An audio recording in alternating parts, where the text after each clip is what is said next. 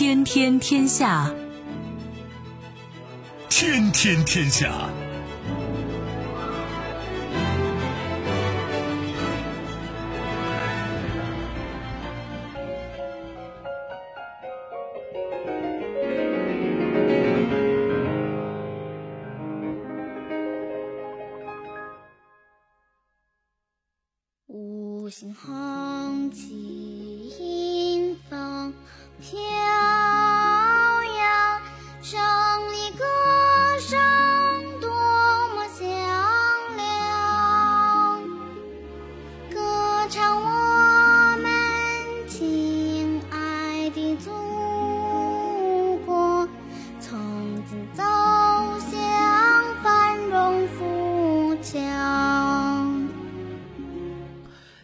下，我是重阳，向各位问好，过节好！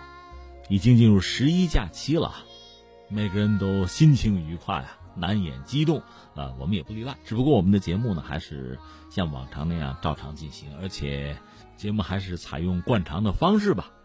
今天我们要关注的这样几个话题：为什么中国人在非洲能够成功，而非洲人却只想出逃？非洲媒体之问，揭示深刻道理。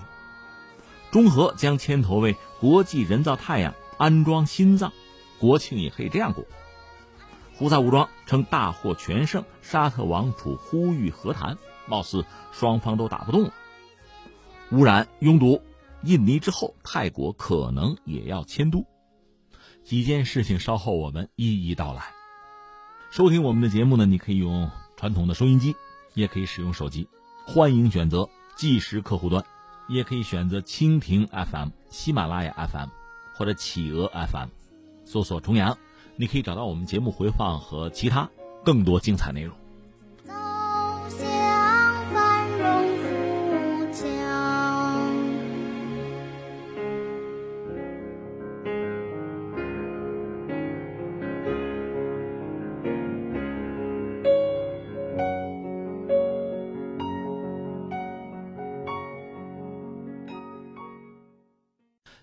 下，我是重阳。呃，我们是用一种最传统、正常的这个节目安排来迎接今年的国庆节哈。呃，现在是假期，我们也很荣幸能够继续陪伴大家。但是节目呢，还是传统的样态了，这个让我们自己都觉得多少有点遗憾哈。那毕竟是过节，心里面还是很感慨吧，百感交集啊。和大家一起看了这个大阅兵，看了群众游行。心里面有两个感慨，一个是我们不容易，还有一个就是我们干得漂亮。那心中忍不住要为自己喝喝彩啊！当然，我们也知道这个世界每时每刻发生着这样那样的事情。另一方面，我们的一举一动、一言一行也在引起别人的关注。另外，就是我们和这个世界和这个世界上非常多的国家和地区吧，也在发生这样那样的联系。所以你说这个国庆哈。在我们兴高采烈的这个日子里，有的时候你换一个角度看啊，不管是看我们还是看世界，这种感觉可能很独特。比如，我想现在拉你一块关注什么呢？关注一个非洲学者的文章。乌干达的一个学者，他也是一个政府的高参，叫塞缪尔。他呢，在他们的媒体上，乌干达的一份媒体叫《真言报》上，他发了一问，他说：“为什么中国人可以在非洲成功，非洲人却想出逃？”他是援引了《中国日报》的数据，说一九九六年，当时非洲有不到十六万中国人，现在是二百万左右，不到二十年的时间，中国人数是，呃，涨了七倍吧。他说，但与此同时，非洲人是在想方设法的逃离非洲，到欧洲去，到美国去。仅在去年，他的数据啊，两千二百六十二名非洲人在试图逃亡南欧的时候遇难。这位学者塞缪尔就说呢。非洲人必须搞明白，为什么一样是在非洲，中国人可以顺着他们的钱和商品过来，并且获得来自母国和所在国的援助和支持，而非洲人却在想方设法，甚至通过各种劳务输出机构来逃到新的奴役场。这是他使用的一个概念啊。他说：“我想到了非洲的历史。他说，非洲一直被视为是猎场，就打猎的猎啊。那时候。”部落的酋长和土邦的大王们，以几件小饰品的价格，就把他们最好的货物、最强壮的奴隶给交换出去了，弄到国外。而那些反抗的团体是被征服。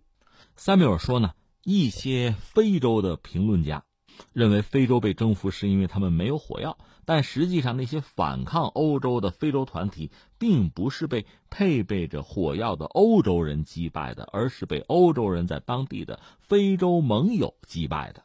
所以，面对欧洲的入侵，非洲呈现的是一片破碎的图景，即一帮落后的、混乱的、彼此间截然不同的小邦和部落。最终到了十九世纪，整个非洲被欧洲人控制、殖民、殖民统治，毁灭、禁锢了非洲的本土经济。长期的压迫和剥削，又让非洲人产生了一种自卑甚至是劣等感。这种情况并没有随着非洲国家的独立得到改善。对非洲的敲诈勒索仍在继续，武装冲突和经济上的种族隔离也在继续折磨着非洲人。而讽刺的是，非洲的这种情况之所以仍在继续，正是拜那些昔日殖民者的代理人们所赐。最终，塞缪尔说，非洲被排除在各种正式的和有意义的区域经济体系之外。那些昔日摆脱了奴役的非洲人，如今却被去欧美捞金的美梦蛊惑。正发自内心的向北逃亡，就是欧洲方向嘛，而有很多人死在路上。萨缪尔觉得是时候扪心自问了：为什么我们的年轻人一定要逃往奴役场？我们有什么做的不对的地方？我们还要像那些毫无大局观的部落酋长们一样，被一点小恩小惠牵着鼻子走多久？该做出大的改变了。这是一个非洲人，一个乌干达人的思考吧。实际上，说到乌干达，乌干达的总统穆萨维尼前不久在《人民日报》有一篇署名文章，就说和某些国家习惯于对非洲颐指气使不同，中国对非洲国家从来都是平等相待。在经济方面，中国帮助乌干达修建了恩德佩国际机场扩建项目、卡鲁马水电站、伊森巴大坝、国家体育场、工业回收中心等等。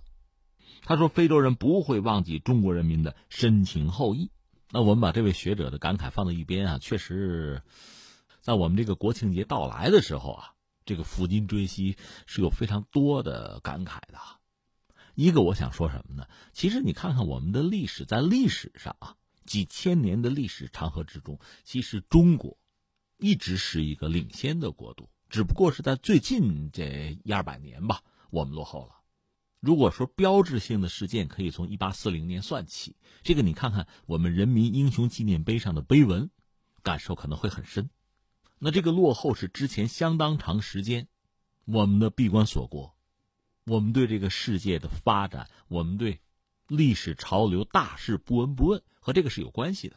但是总的来说，在几千年人类文明发展的这个漫长的过程中，中国确实一直还是个领先的国家。只不过当时整个世界，当然你不能说完全没有联通，毕竟有这个丝绸之路啊。但总的来说，这种联通是很有限的，并没有是真正的全球化。而另一方面，在近代，中国确实也是落后了。可是，在我们落后的时候，这个世界已经被连通起来了。那么，你落后了，你想赶上去，你想改变自己的命运，应该说就非常之艰难了。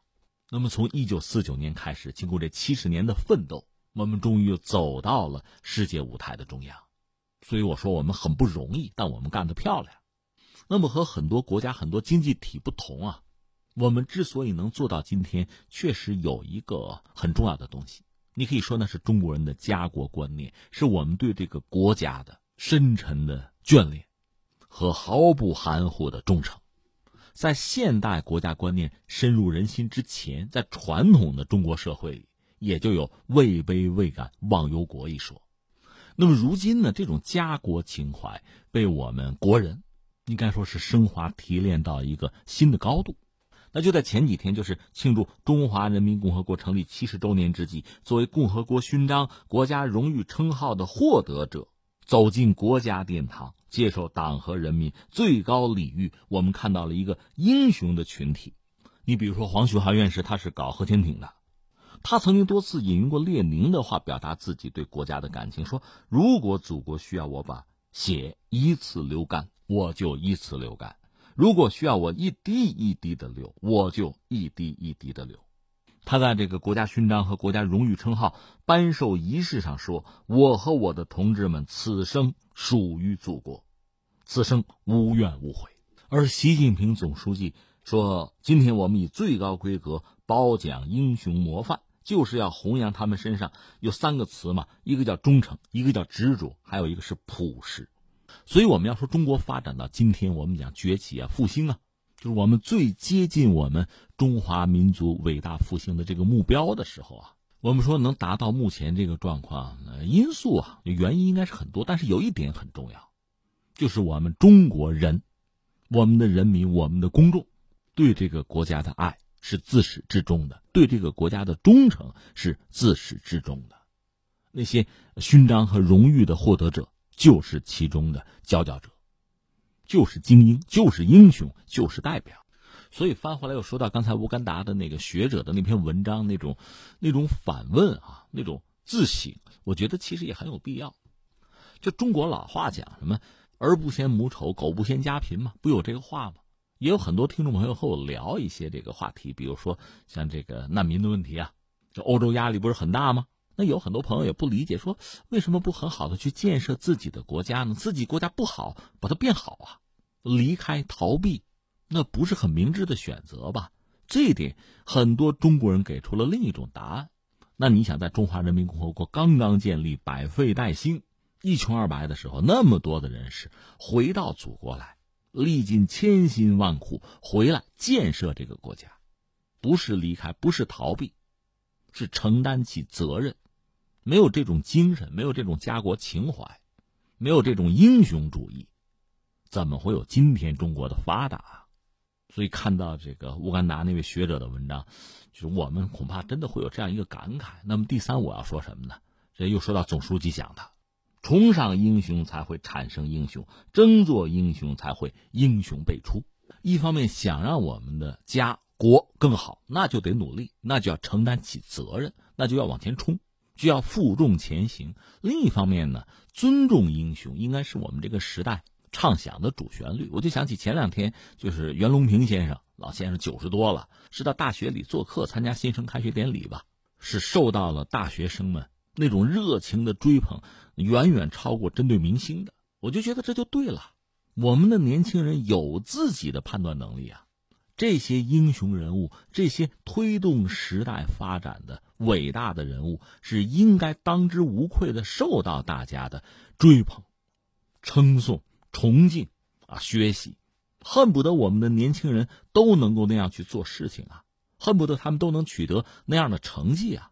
这才是这个中国未来的前途和希望所在啊！所以到了这国庆的假期，这样一则新闻让我确实也是颇有感慨吧。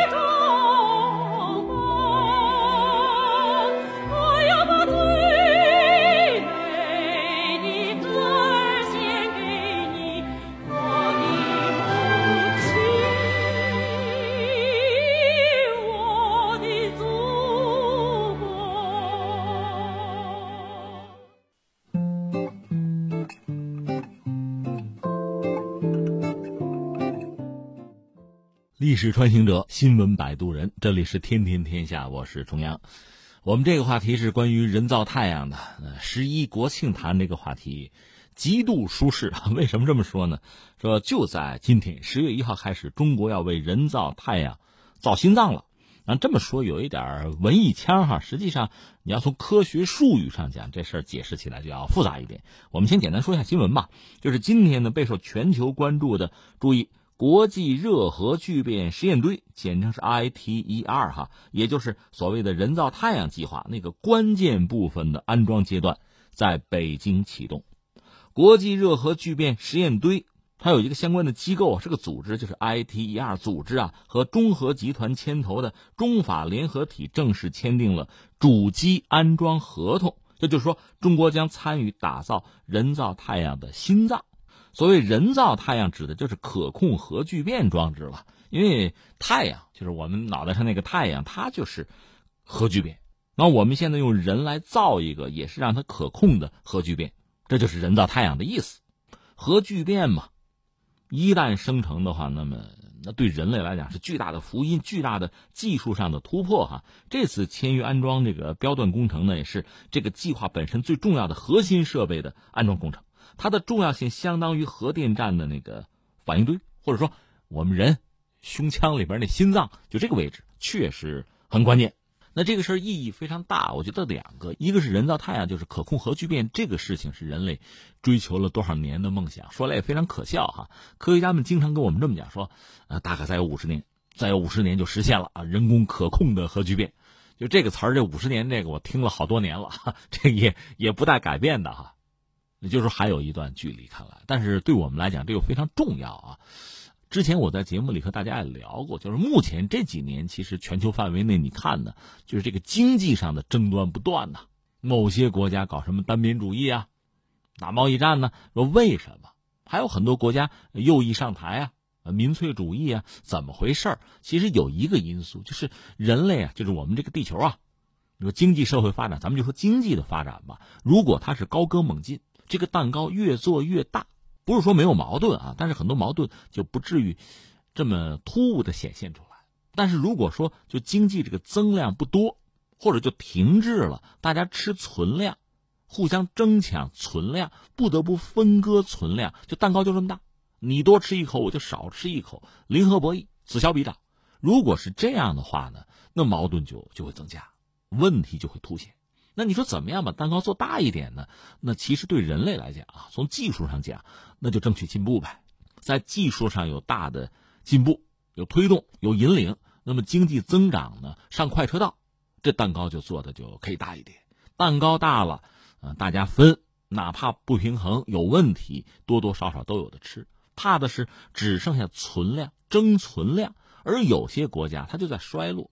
比如前两天我们一直在讲制造业嘛，这玩意儿你衰落了，你做蛋糕的本事降低了，你光吹那个虚拟资产那个泡沫，它没有意义的。所以这样就意味着大家争抢的这个力度会增加，麻烦就大。那你说怎么能够那技术进步啊，快一点啊，拉这个经济一把呀？那就看高技术的突破了。你比如在能源领域，这个可控核聚变那就很重要。另外呢，你比如说像人工智能啊。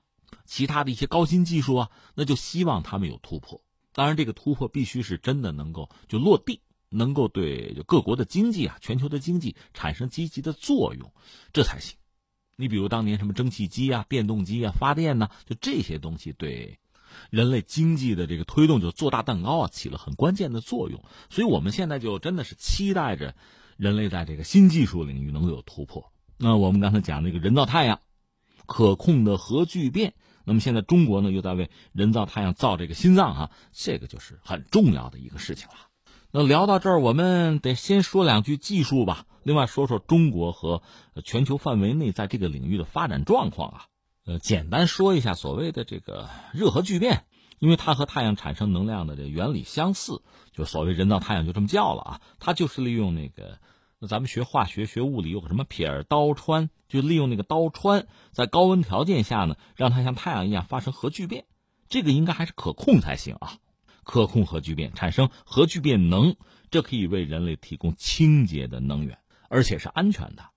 地球上的能源呢，那肯定是用多少少多少，越来越少啊。你看当年就是第一次工业革命的时候，你知道英国人很担心的什么呢？俩事儿啊，一个事儿呢，他们曾经担心英国伦敦呐，有一天会被马粪淹没，因为那时候主要交通工具是马车，用马呀，那你排泄物怎么办哈？呃，这是一个。再一个担心什么呢？就是煤用光了怎么办？因为当时煤已经是一种燃料了。雾都伦敦嘛，有部小说叫《雾都孤儿》嘛，雾都啊，烟儿啊，雾霾啊，就是烧煤烧的。那你说人已经饱受其苦了，但是这总是有煤烧啊，煤烧光了可怎么办啊？英国人当时就焦虑。后来这不就有油了吗？有石油啊，这也是化石燃料啊。然后就七十年代又有石油危机、能源危机呀，油烧光了怎么办？人们又开始焦虑，这一轮一轮的啊。总之。能源啊，它和人类的生存发展息息相关，所以这玩意儿怎么能保证它是就是永久的啊，可持续的供给？这难度比较大。有人说新能源好啊，是啊，现在大家包括我们中国都在搞新能源嘛，呃，但是也有一些问题。你比如太阳能，这一个是转换率低，再就是得看老天爷的眼色呀。我们聊过，你就说德国啊，它太阳能发电还是走在世界前列的啊，闹一日全食怎么办？它对电网可能会有影响，这是一类啊。另外，你比如说风力发电，前一阵英国那个大停电就是风力发电搞的。对吧，风力它也是要看老天爷的这个脸色哈。另外，还有说这个风力发电机那个风叶啊，它旋转的时候可能对周边的环境，比如鸟类的生存有影响等等等等。那总之都有这样那样让人焦虑的事情吧。另外，就说核能，核能这不是人类也出了几次核事故了，挺要命的。所以，寻找一种干净的、安全的、有能够就有保证的能源，这是比较理想的。这种可控的核聚变，恰恰满足人们这方面的期待。话说，在一九八五年，当时苏联的领导人还是戈巴乔夫哈，他和当时美国总统里根在日内瓦峰会的时候呢，聊了聊，有个倡议说这么着，呃，美苏再拉上欧洲和日本，搞一个国际热核聚变实验堆，就是那个 ITER 哈。到了二零零一年呢，这时候苏联已经解体了，但是呢，呃，我们刚才说这个 ITER 这装置吧，工程设计包括主要部件研发，这算是行了啊。到了二零零六年呢，中这有中国啊，美日俄韩印，另外还有欧盟，就搞了一个呃一个国际协定吧。那他要做的是什么事儿啊？把上亿摄氏度的由刀川组成的高温等离子体，把它放到一个容器里。放到一锅里啊，我看那个照片，核心装置有点像高压锅似的，把它放到容器里，通过磁力把它是约束在一个八百三十七立方米的一个笼子里，当然这是磁的啊，磁笼里，要让它产生五十万千瓦的聚变功率，能够持续五百秒，从而实现受控的核聚变，就这么个任务啊。那最终就是为人类提供一种可靠的又干净的能源。那问题就来了，上亿度，你能想象吗？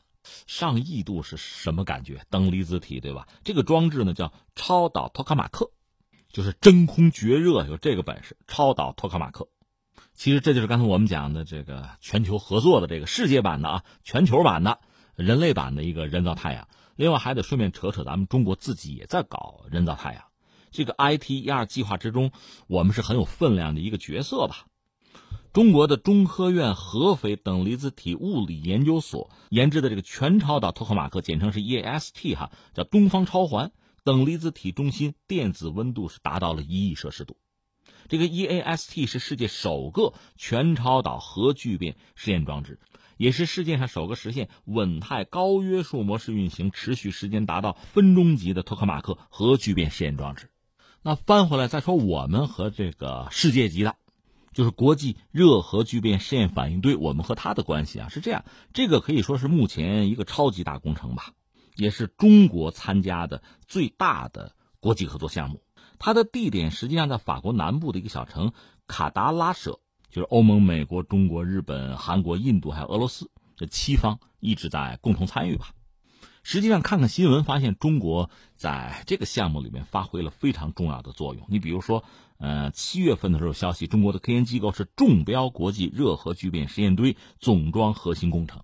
现在我们今天看到的这个消息，实际上就是我说七月份那个消息的一个延伸。而就在七月份，国际热核聚变实验堆实际上完成了百分之六十五的工作，这是一个公开的消息。那前些天还传来消息，中国为国际热核聚变实验堆成功研制了一种大型的啊超导磁体线圈。这个东西啊，全称叫吉象厂六号线圈，简称是 TF 六线圈。那是就前几天二十号在合肥竣工交付，而且在就上个月吧月底，呃，是海运运到法国去。其实中国还参与了其中很多重要的这个内容或者叫项目吧。这个大工程呢，它涉及到的科学技术是极为顶尖的。这个我理解也是中国参与的原因。一方面呢，很多事情我们能做。还有一些是什么呢？既然是多个参与方嘛，彼此之间互相交流、互相学习，这也是一个难得的机会吧。刚才我们讲很多事情我们能做，比如我看新闻吧，有一个叫做“第一 b ”，“壁”是墙壁的“壁”啊，“第一壁”激光焊接制造项目，这就是用那个激光焊接的方式吧，特殊的一种激光焊接机才能完成，和普通级别的焊接是不可同日而语了。所以很多相关的这个激光企业呢，是纷纷根据自己现有的技术，就突破自我啊，力求能够呃达标生产符合项目要求的激光焊接机，最终是大族激光制造生产十六千瓦激光焊接设备被选中，这就是中国企业做的事情了。这个东西牛在哪儿哈？我们刚才讲了，这个东西啊，就是一个 ITER 这个实验堆啊，它是非常复杂精密，是吧？刚才我们说那叫第一 B。这就是这个实验堆里的真空室内部件，它结构很复杂，运行的时候呢，直接就面对那上亿度的高温等离子体。就这玩意儿，它呢要成为一道防火墙，要保护外围的部件和设备，呃，在这种极端状况下能免受高热负荷和高能粒子流的冲刷。这个第一 B 呢，单个产品啊挺有意思，你听着啊，一米四乘一米乘零点三米。这么一个空间内，就是焊啊，这个焊缝是八百多条。我是随口举了一个参数，还有好多事情呢，就不一一的说了。我想说的是什么呢？第一个，我们现在参与的这个项目，对整个人类来讲都非常重大，它也是目前人类哈就多边的一个运行的最大的吧一个科研项目，当然也是我们参与的最大的。你说这东西做出来，是不是我们人类的这个未来就翻开新一页呢？我觉得很难，实话实说，就是可控核聚变到底什么时候能够真正的就是造福人类，真正实用，我觉得恐怕还是有一个漫长的一个过程吧。会不会有这种突进哈？我们不知道。但是如果我们讲就是五十年后啊，呃，或者说二零五零年各种各样的说法能不能就实现，恐怕没有人敢拍这个胸脯。但正所谓千里之行始于足下，你总得往前走啊，拱一步是一步啊，你不能因为路远就不走。而在这个跋涉的过程中，这个世界应该说又一次充分体会到了中国制造的价值和意义。一条大河。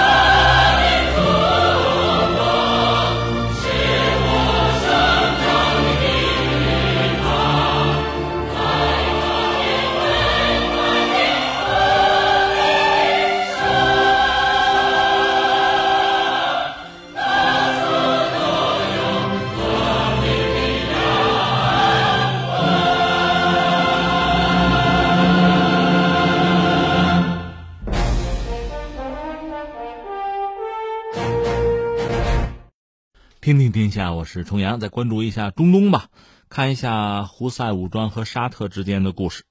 我们知道前两天，胡塞武装自称吧，说是用无人机袭击了沙特的石油设施。当然，有一些国家，包括美国，甚至沙特，觉得是不是伊朗的可能性更大，因为他们认为胡塞没有这样的实力，而胡塞不止一次的强调就是我干的。当然之后，胡塞武装又释放了一个缓和的信号。说我们可以停止这个袭击，那沙特你也停火啊！但是现在翻回来，胡塞武装又放了一段视频，这个视频显示呢，说是在对沙特为首的联军作战之中吧，他们袭击联军，打死打伤五百联军士兵，还俘虏了两千人，这可不是个小数字啊！沙特方面还没有对胡塞的这个声明有什么回应。但是如果这事儿要是真的话呢，显然是沙特联军在也门遭遇的最大的一次，这就得说是尴尬了吧。而且有消息说，沙特准备同意在也门四个地区停火。而萨勒曼就是沙特的王储呢，是在美国媒体采访的时候就说啊，对政治解决也门战争将持开放的态度。而且萨勒曼还挑明说呢，他认为伊朗是沙特石油设施遇袭的幕后主谋，但是依然倾向于和平解决。两国争端，至于胡塞武装这个战绩呢，是说到那个半岛电视台了。他们是有一个报道，就等于说转了胡塞武装电视台。他们不是有一个视频吗？显示一大批被俘的士兵，就在山间行走的士兵吧。很多人穿这个沙特的军服，还有人自己就说我是沙特人啊，沙特公民，有这样的。当然还有大量的什么枪支弹药之类的啊。还有印有沙特标志的这个装甲车在路边起火焚烧的那个画面，这都播了。胡塞武装也有新闻发言人，那个人叫萨利。前一阵儿因为无人机这个事儿好像出了名了啊。他说呢，呃，在七十二小时前，对与也门交界的沙特南部那个地儿叫纳吉兰，对那儿发动了突袭，最终击败三个敌军旅，包括沙特士兵在内，有五百人被打死或打伤。这次袭击是沙特入侵也门以来胡塞武装发动的最大规模的军事袭击，就是被俘的两千多联军士兵啊，是按照俘虏交换协议的标准来关押。不过他没有透露具体的这个拍摄的时间，但也有人说，你说抓了两千人，其实大多是也门武装的士兵，就也门政府军嘛，沙特人不多。但是显然这个应该是胡塞武装近期取得的重大的战果，一个是打击了人家的这个石油设施啊，沙特的，再就是。又抓了人家的人，那这个事儿确实就值得我们关注关注。这个关注呢，我说不要一城一地啊，往前倒一倒。那从哪说起呢？这个胡塞武装我们就不过多的介绍，它就是也门的，算是民间武装吧。嗯，比较原教旨主义。胡塞是个人名啊，就是这个胡塞武装的创始人、领导人，他已经死了，他的弟弟现在实际上是执掌着这支武装力量。就胡塞他们是有自己的一套这个思想体系，比如说反美反西方，而在海湾战争的时候，就是美国人到海湾到中东，他们不喜欢不同意，而当时也门政府对美国那个态度他们不支持还反对，后来也门就爆发内战了吧，胡塞武装等于说越打越强，而翻回来我们说沙特，沙特基于自己在中东的这个利益的考量，也基于和什么呢？传统对手就是和伊朗的博弈。那大家一般认为胡塞武装背后就是伊朗嘛，所以沙特本身是不能接受胡塞本身对于这个国家的掌控，所以他是支持也门的政府和政府军的。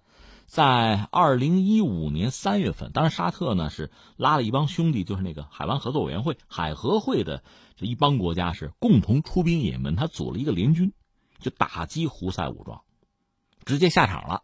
他们那个军事行动的名字叫决战风暴。从那时候开始，双方就真正的就交火。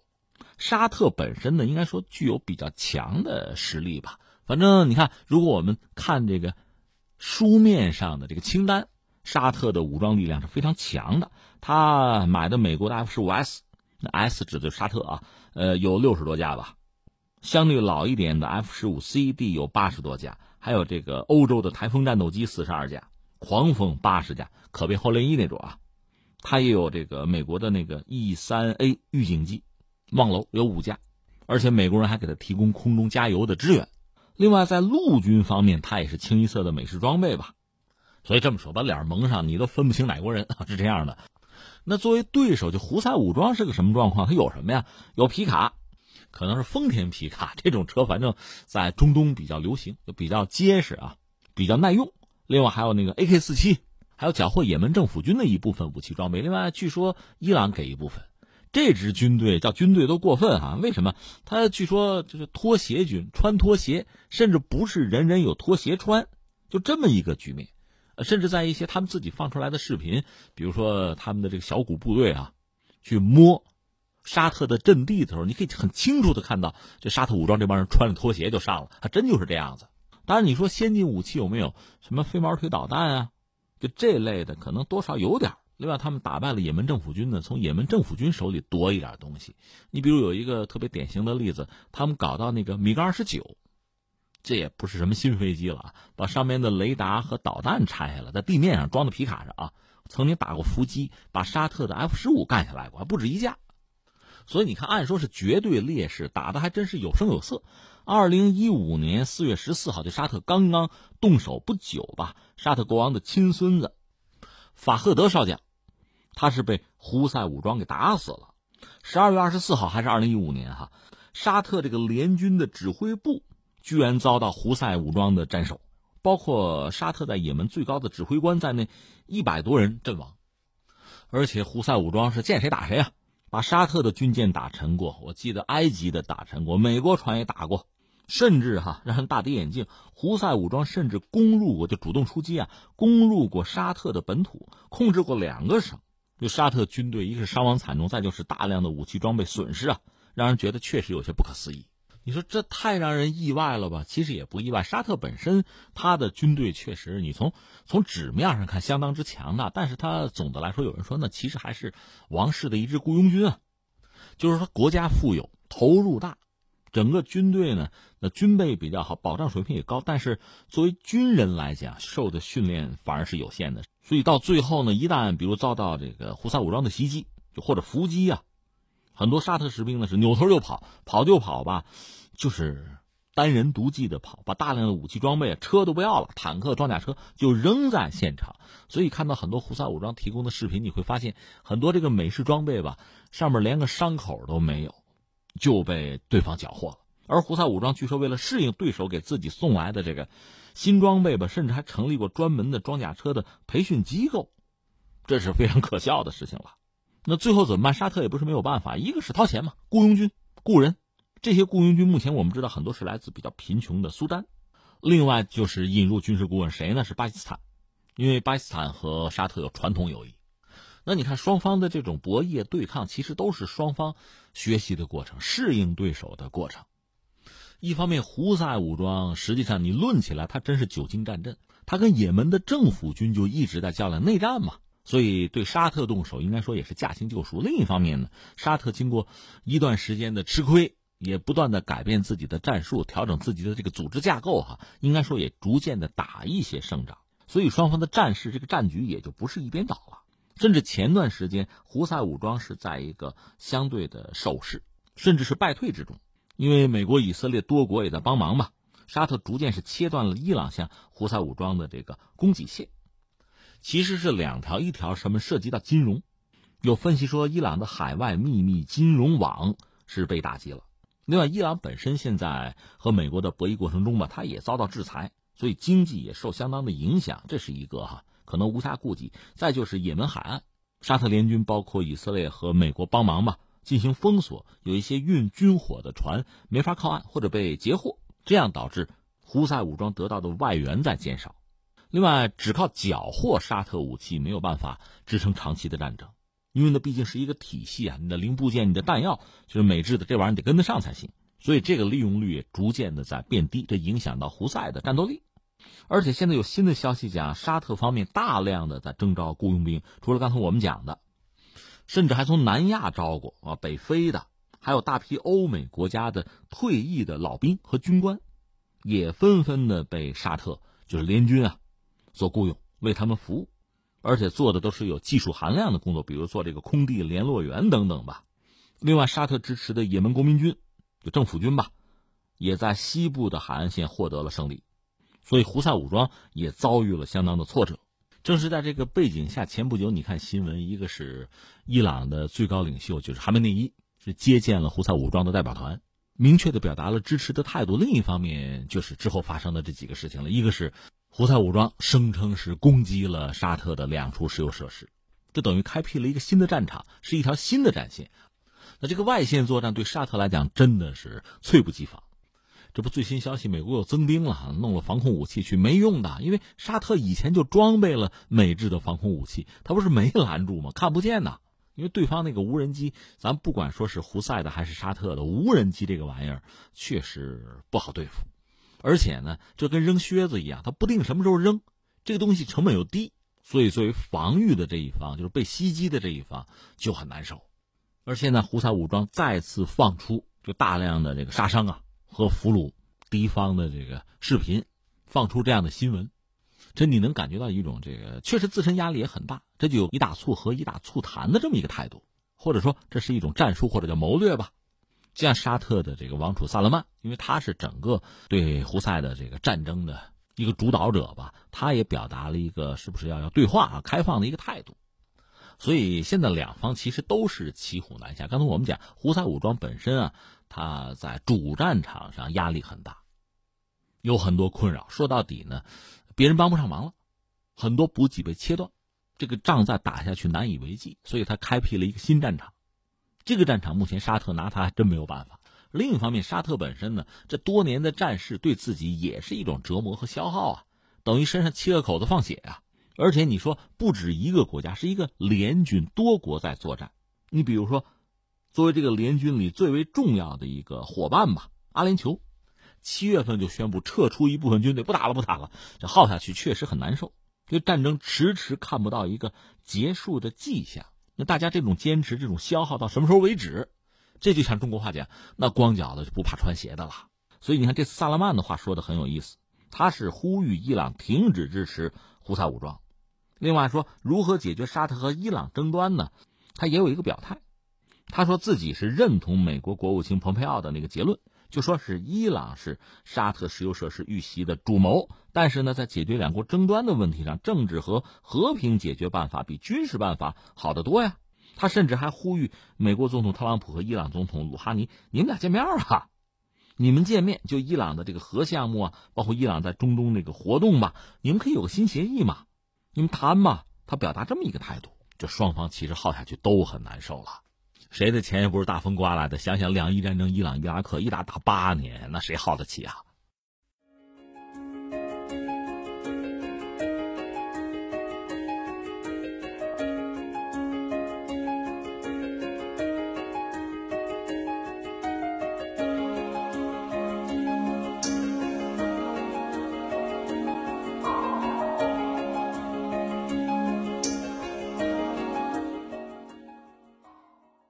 历史穿行者，新闻摆渡人，这里是天天天下，我是重阳。下面关注一下谁？看看泰国吧。泰国可能也要迁都，而且你看东南亚国家，那个缅甸，缅甸早一点不说了啊。这个印尼是刚刚决定要迁都，但是我有空再说啊。再就是泰国也要考虑迁都。泰国总理巴育呢是前不久吧，他们有一个泰国与世界接轨的大会，在大会上致辞，他就说要迁都啊，还提供两个选项。要么就是找一个离曼谷不远、迁都成本也不高吧这么一个地方，再就是搬到曼谷的外围去，就是舒缓拥挤啊啊交通流量。巴育的意思就是说，和雅加达是一样的，曼谷也受这个人满为患啊，污染严重，海平面上升，交通堵塞这样一些问题的困扰吧。迁都呢，恐怕就是克服这些问题的一个选项。当然，巴育说话很谨慎，他觉得这个事情还是就是各方啊要全方位深入的研究。找出迁都可能造成的社会和经济冲击，就避免问题嘛，等于说让成本更低啊。但是有相关机构说，总理还没有要求我们认真的研究这种可能性啊。说巴育最近的建议可能只是随便说说啊，把这话又往回拉了拉。但实际上我们说呀，泰国想迁都，这不是他们政府第一次提出来有这个想法，在之前。呃，就是前总理叫他信嘛，他曾经建议把首都搬到就离曼谷一百公里以外纳库达约克省，搬到那儿去。其实曼谷本身受这个交通拥堵啊、空气污染啊这个影响，其实一直是比较大，压力很大，问题很严重。查了一下，就是去年曼谷在就是全球吧，就是道路拥堵吧，在这个问题方面排名在世界上排到第八位，这不是什么好排名哈。另外，曼谷空气质量，也就是雾霾吧，这个很严重，确实很久这个问题积聚，也没有一个很好的解决问题的办法。另外，就是我们知道前不久印尼的佐科总统不是下决心要搬家，要迁都，这个事儿估计对泰国也是一个促进吧。这我们就又扯到雅加达搬家的问题了。雅加达是在这个爪哇岛上。那世界上下沉速度非常快，甚至是最快的一个城市啊！雅加达的部分地区每年下沉，呃，二十五点四厘米，就是一半在海平面以下了。随着海平面上升啊，包括这个气候变化引起的极端天气，比如洪水，这个对印尼对雅加达影响很大。到二零五零年，大家担心这个城市本身就会完全被淹，所以迁都恐怕也是一个选择。另外，印尼本身琢磨这事儿时间也不短了。现在只是下了个决心，那就是前不久印尼的总统佐科维多多，他是正式宣布国家迁都的计划，新都落址是在婆罗洲，在东加里曼丹省，距离雅加达呢是一千四百公里。根据这个规划呢，印尼是在二零二零年到二一年间要破土动工自己的新首都了。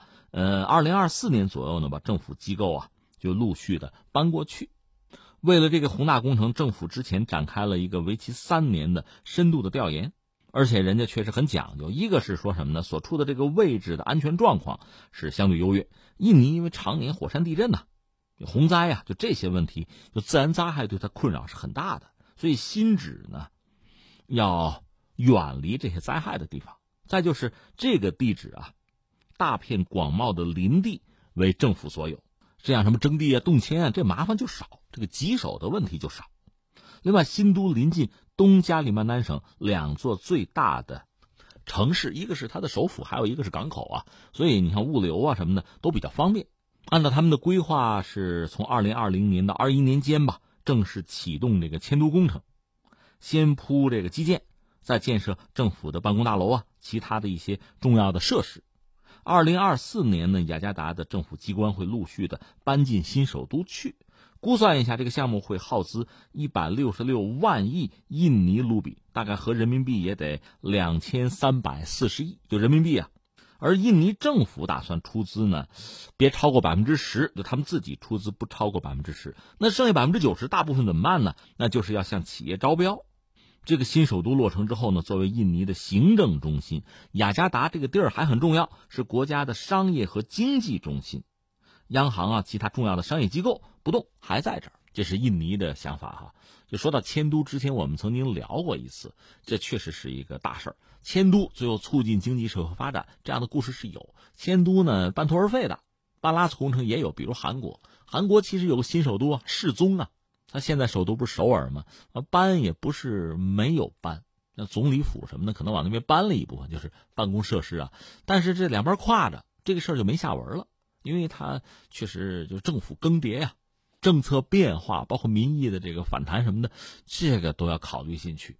况且现在韩国要做的事情很多，一个是所谓曹国案，就是文在寅总统们任命的一个人，呃，被认为是亲信吧，是不是有些丑闻？这个事在撕裂韩国的社会，有空我们再谈啊。再一个就是和日本之间这个贸易方面、经济方面的这个摩擦挑战，这些问题都很关键。至于他们迁都这个事儿已经拖了很久了，所以也就这样了。但是不管怎么说，迁都毕竟是一件大事儿啊。呃，国家和国家可能考虑的不一样。那世界上你说就经常迁都的国家有没有？也有，就经常变化自己的首都的有。当然，我这个经常得加个引号，你不能拿人的寿命来算啊。就一个国家，它经常变化自己首都，这确实是不多见。说是到现在可能换过三十多次、三十二次首都，可能还有迁都的打算。你可能不知道是谁呀？伊朗，你说啊，伊朗对，中东国家伊朗，它的国土面积在世界上能排到十十七位左右吧。他现在首都德黑兰，你看咱们地理课本都学过，都知道啊，各方面呢发展也算是不错。这是伊朗坚持很久的一个首都了。但是从历史上看，伊朗是迁都次数有三十多次啊。伊朗总的来说也是个文明古国，这我们都知道哈。不说古文明时期，那到现在就说经历十五个王朝，而在这期间，伊朗的首都呢一共搬迁三十几次。那你说为什么搬家玩有意思吗？没有办法，两个原因，一个原因可以想象政权更迭和这个有关，再一个什么呢？自然灾害，这就更没办法了。那你说现在不就好了吗？德黑兰，德黑兰是不错，但是问题还是三点：一呢，它地儿不是很大，就是伊朗这个德黑兰呐，六百五十平方公里吧，这比我们中国很多城市还是要小，但是八百多万人口，而且可能还在增长。伊朗也没有老龄化的问题，另外还有很多是向大城市来迁徙，所以这个人口密度大，压力大。那由此还有两个问题，一个是交通。交通的拥堵，我和大家聊过没有？当年可能是莫萨德，就是以色列那个间谍机构啊。这是伊朗人多次指出，就是伊朗的很多核科学家遭遇莫萨德的暗杀，就经常出现什么局面呢？就是在伊朗这个德黑兰拥堵的上班高峰，你车开到路上堵在那儿，你也跑不了，前后都是车把你夹在中间，这时候可能会有这个骑摩托车的这个特工吧，就把那种炸弹直接贴到你的车门上，人开车就走了，你跑不了啊。车一炸，那人就完了。也有幸免于难的，就是比较机灵的。一发生这个事情呢，推车门下来就跑，车炸了，人活了，有这个。所以一说德黑兰的拥堵啊，我就想起这事儿来了。那和拥堵相关还有个问题，空气污染吗，这恶性循环啊，这个问题雅加达呀、曼谷都遇到了。所以德黑兰啊，作为伊朗的首都，呃，其实存在时间不短了啊。但是要不要再换一个？那伊朗人也很纠结。甚至十几年前，他们就考虑要不要再换一次，有这个想法。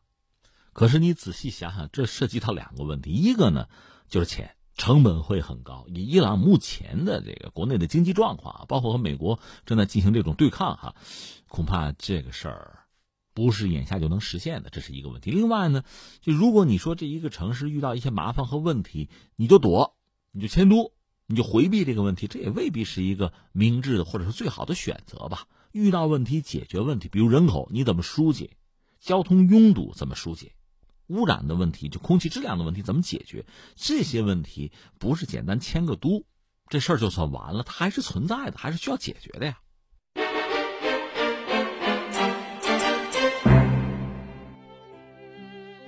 好，各位，以上是今天节目的主要内容，我是重阳。最后再提醒各位一下，收听我们的节目呢，可以用收音机。选择调频幺零四点三河北综合广播，另外也可以在手机上呢下载计时客户端，计是河北的计，时是时间的时，或者下载蜻蜓 FM、喜马拉雅 FM 或者是企鹅 FM，搜索重阳，就可以收听我们节目的回放和其他相关内容。以上是今天节目全部内容，我们明天再见。在歌里，在梦里，生死。相